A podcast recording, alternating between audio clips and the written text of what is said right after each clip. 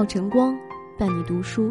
Hello，大家好，欢迎来到读书有范，我是冰凌。今天要跟大家一起分享的文章，名字叫做《嘴巴富贵，往往子孙发达》。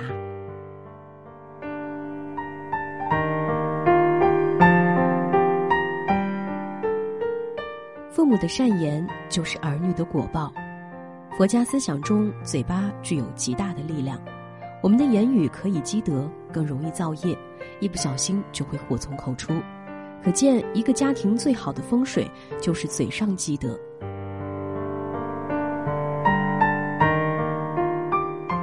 说话的分寸就是家中的福分。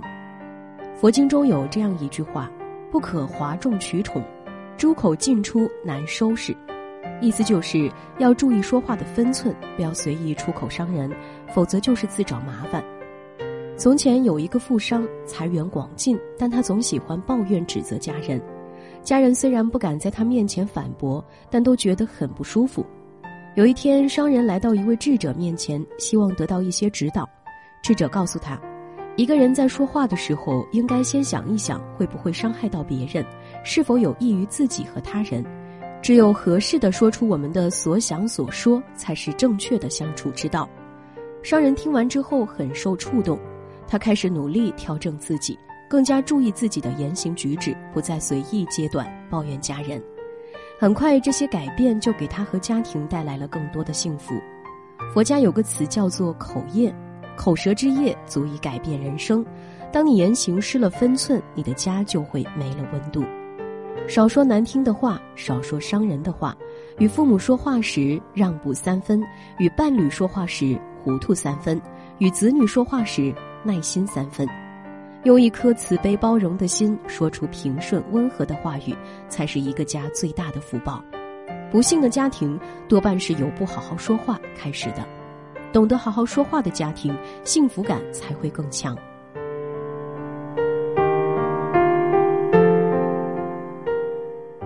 嘴巴富贵，子孙发达。佛家告诫我们：有口出生，有口造就生死。我们生命的起源和命运的走向，都取决于我们的言语。口出善言是父母留给子孙后代最宝贵的福报。从前有一个年轻人，他爱说坏话，讥讽别人，不管是亲戚朋友还是陌生人，他总是说些让人受伤的话。虽然他年轻，但是人们都不喜欢和他交往。他的生活孤独无趣。有一天，他遇到了一个老人，老人问他为什么这么说话，年轻人不以为意，继续说着讥讽的话。老人笑着给他讲了一个寓言故事：从前有一只鹤和一只乌鸦，他们都喜欢说话。鹤总是说好话，而乌鸦则总是说坏话。一天，他们路过一个人的院子，发现院子里有很多的食物。鹤说：“这位主人真是慷慨啊，他把这么多美食留给我们。”乌鸦则说：“这些食物是属于我的，我大叫一声就可以把它们全部吃掉。”结果，鹤得到了主人的恩惠，而乌鸦却被驱逐出院子。老人解释道：“好话说出来，让人心情愉悦；而坏话则会破坏人的心情，让人感到不快和不安。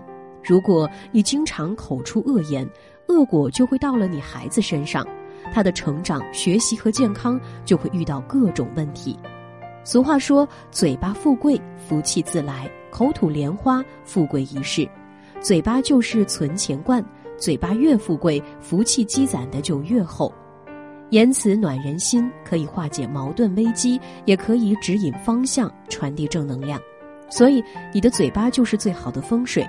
学会常说感恩、鼓励的话，机遇和贵人自然就会吸引而来。这就是人们常说的“如有神助”，往后余生把话说好，就是在为子孙后代积福。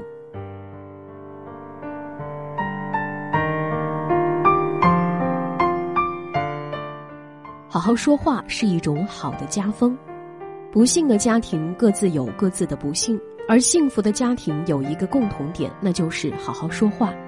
从前有一对夫妻，他们的家里始终温馨和睦，不管是和亲友交流呢，还是和孩子沟通，总是轻声细语、和颜悦色。他们养育了几代子孙，家庭成员之间没有出现过大的不和、矛盾和争吵。当这对夫妇年迈之时，他们的子女生意遭受了一些意外，整个家族都及时伸出援手，帮助他们顺利度过了难关。父母的善言就是儿女的果报。佛家说，一个人的语言直接反映了他的内心。善人说话温和体贴，恶人说话则是冷酷刻薄。当我们用正面的语言表达自己的想法时，就会引发积极的能量，为子孙带来好运。古话说：“父母德高，子女良教。”留财给子孙，不如留福给子孙。福德是一种能量，要想让子女享福，就要先让自己的言行充满善意。父母口吐莲花，受惠的一定是子女，这才是一个家庭最高级的家风。从窗口滴落的时光开始流淌。我依然像孩子一样在梦里飞，这冬天来的不一样，还是我有些彷徨。嘿，快离开这地方，